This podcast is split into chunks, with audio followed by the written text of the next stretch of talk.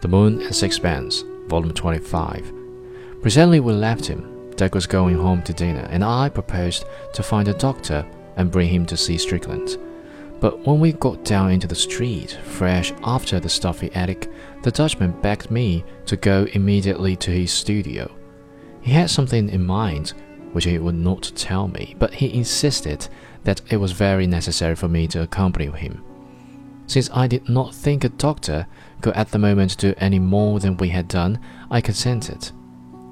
We found Blanche Stroeve laying the table for dinner. Dirk went up to her and took both her hands. Dear one, I want you to do something for me, he said. She looked at him with a grave cheerfulness, which was one of her charms. His red face was shining with sweat, and he had a look of comic agitation but there was in his round, surprised eyes an eager light. Strickland is very ill. He may be dying. He is alone in the filthy attic, and there is not a soul to look after him. I want you to let me bring him here. She withdrew her hands quickly. I had never seen her make so rapid a movement, and her cheeks flushed. Oh no! Oh, my dear one, don't refuse. I couldn't bear to leave him where he is. I shouldn't sleep a wink for thinking of him. I have no objection to your nursing him. Her voice was cold and distant. But he'll die. Let him. Stroeve gave a little gasp. He wiped his face. He turned to me for support, but I did not know what to say. He's a great artist. What do I care? I hate him. Oh, my love, my precious, you don't mean that. I beseech you to let me bring him here. We can make him comfortable. Perhaps we can save him. He should be no trouble to you. I will do everything. We'll make him up a bed in the studio. We can't let him die like a dog. It would be inhuman. Why can't he go to a hospital? A hospital? He needs the care of loving hands. He must be treated with infinite tact. I was surprised to see how moved she was. She went on laying the table, but her hands trembled. I have no patience with you. Do you think if you were ill, he would stir a finger to help you? But what does that matter? I should have you to nurse me. It wouldn't be necessary. And besides, I'm different. I'm not of any importance. You have no more spirit than a mongrel cur. You lay down on the ground and ask people to trample on you. Stroeve gave a little laugh. He thought he understood the reason of his wife's attitude. Oh, my poor dear, you're thinking of that day he came here to look at my pictures. What does it matter if he didn't think them any good? It was stupid of me to show them to him. I dare say they are not very good. He looked round the studio roughly. On the easel was a half finished picture of a smiling Italian peasant holding a bunch of grapes over the head of a dark eyed girl. Even if he didn't like them, he should have been civil. He needn't have insulted you. He showed that he despised you, and you lick his hand. Oh, I hate him. Dear child, he has genius. You don't think I believe that I have it? I wish I had, but I know it when I see it, and I honor it with all my heart. It's the most wonderful thing in the world. It's a great burden to its possessors. We should be very tolerant with them and very patient. I stood apart, somewhat embarrassed by the domestic scene, and wondered why Stroeve had insisted on my coming with him. I saw that his wife was on the verge of tears. But it's not only because he's a genius that I ask you to let me bring him here. It's because he is a human being and he is ill and poor. I will never have him in my house, never. Stroeve turned to me. Tell her that it's a matter of life and death. It's impossible to leave him in that wretched hole. It's quite obvious that it would be much easier to nurse him here, I said, but of course it would be very inconvenient. I have an idea that someone will have to be with him day and night. My love is not you who would shrink a little trouble. If he comes here, I shall go, said Mrs. Stroeve violently. I don't recognize you. You are so good and kind.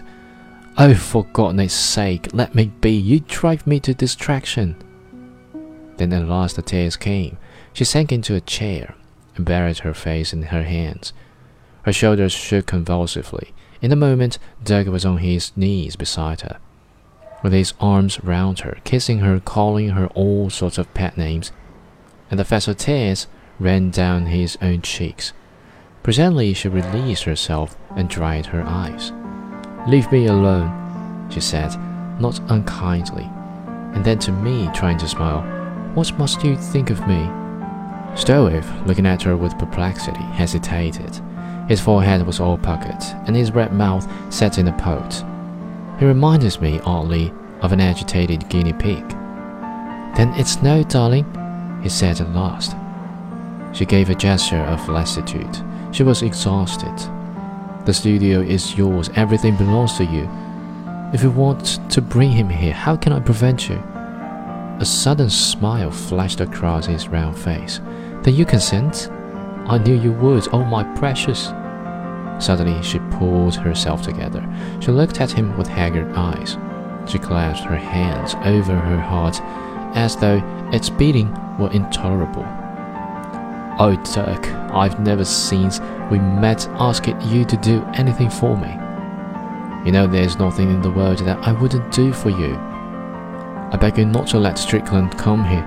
Anyone else you like. Bring a thief, a drunkard, any outcast of the streets, and I promise you'll do everything I can for them gladly. But I beseech you not to bring Strickland here. But why? I'm frightened of him. I don't know why, but there's something in him that terrifies me. He'll do us some great harm. I know it. I feel it. If you bring him here, it can only end badly.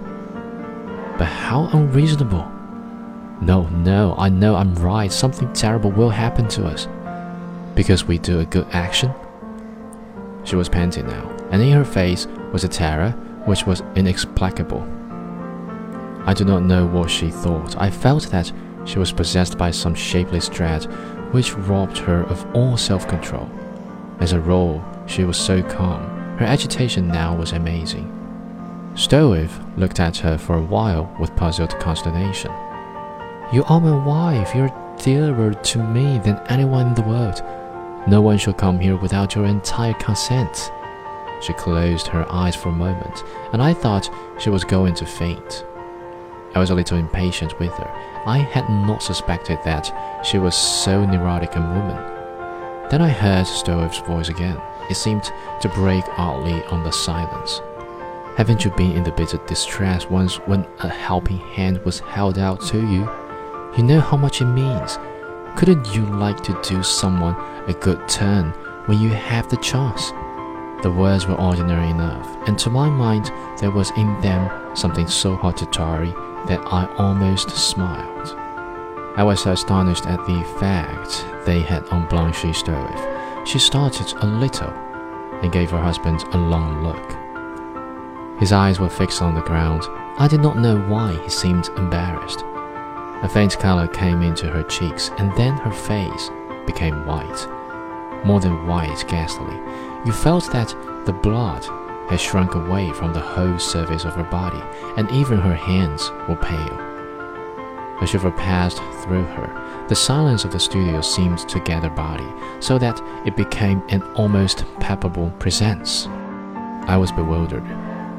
Bring Strickland here, Dirk. I'll do my best for him. My precious! He smiled. He wanted to take her in his arms, but she avoided him. Don't be affectionate before strangers, Dirk, she said.